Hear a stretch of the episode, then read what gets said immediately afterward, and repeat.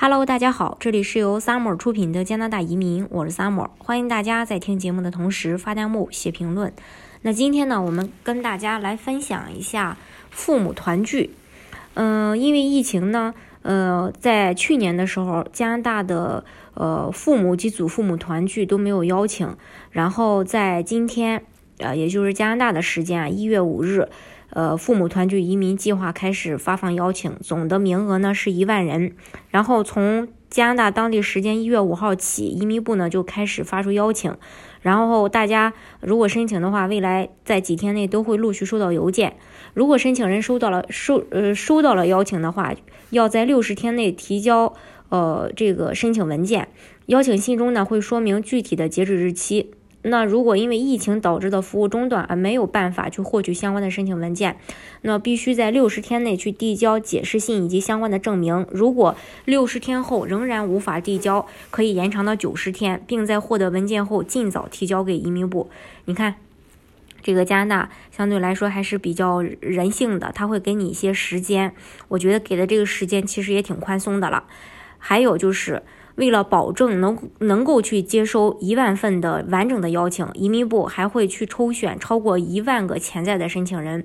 所以，为了不确保不错过移民部的电子邮件，要及时去检查你的电子邮件账户以及垃圾邮件。是不是有移民部的电子邮件呀？那并且让移民部知道电子邮件的地址是不是有所更改呀？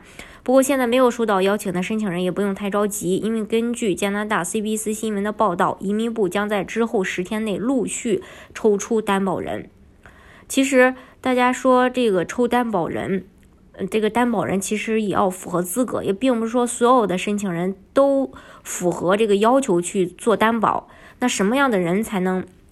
说去呃成为这个担保人呢？首先年满十八岁的公民或永久居民。第二，担保人必须连续三年达到相关的要求，也就加拿大家庭最低收入的一点三倍。在审理期间的收入同样也要满足要求，并且二零二零年呃只需要满足最低的要求就可以。另外，申请人居住在魁北克，只需要一年的报税记录就可以。担保人需要签署担保承诺协议，同意并保证会为被担保人提出至少二十年的经济支持。同样，魁省也是，呃，十年。所以，这个魁省对魁省来说，其实还有很多的这个优惠的。呃，那在魁省的小伙伴就比较有福气。另外就是说，谁可以作为担保呢？首先，加拿大的公民或永久居民的生父母、养父母、继父母以及祖父母都可以成为担保人。一旦申请成功，就可以成为永久居民。父母的二十二岁以下的子女也可以一起随行。还有就是，政府补助金是不是可以计算在担保收入当中呢？失业保险和社会福利不能计算在内，但特殊的这个。呃，EI 可以计算，比如说怀孕津贴、新生儿津贴、疾病津贴等等，还有房这个房租自雇博彩收入是否可以计算在担保收入当中呢？这个是可以的，只要是报过税的，就算就都可以。那刚刚成为永久居民的之前的收入可以计算吗？当然可以计算的。那人口如何计算呢？首先需要计算担保人、担保人配偶或同居伴侣二十岁以下的子女，需要计算被担保人、被担保人配偶或同居伴侣以及二十一岁以下的子女，需要计算担保人和共同担保人正在担保的申呃的任何申请人，还有被抽中的概率是多少？过往的抽中率在十到百分之二十。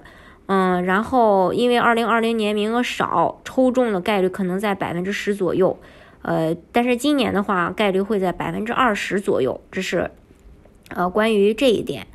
嗯，另外，二零二零年的时候，父母团聚其实有两万个名额，这不是因为疫情的影响，最后只剩一半的名额，然后一万个还延迟到了呃今年再抽。不过欣慰的是说。嗯，之前的那一万还没消失，因为二零二一年将会有三万个父母团聚名额，而二零二一年的申请方式也将和二零二零年一样，采取抽签的方式。即使你这次没中，想担保父母和祖父母的申请人依然可以满足三年收入要求的前提下，继续递交二零二一年的担保意向。如果没有申请资格、无法满足收入要求的申请人，还可以选择为父母申请加拿大十年超级签证。这样的话，他可以一年，呃，就是最多在加拿大停留两年，然后。嗯，父母和祖父母团聚计划通常都是每年的年初开放，每年吸引很多人担保，呃，其实名额也特别的抢手，所以这个大家如果说之后真的想担保你的父母、祖父母，呃，拿身份的话，那这个时候你就要满足相关的这个加拿大的收入了。那如果想具体去了解满足这的这个收入金额到底是多少，这个到时候可以把这个呃分享给大家，大家可以作为一个参考。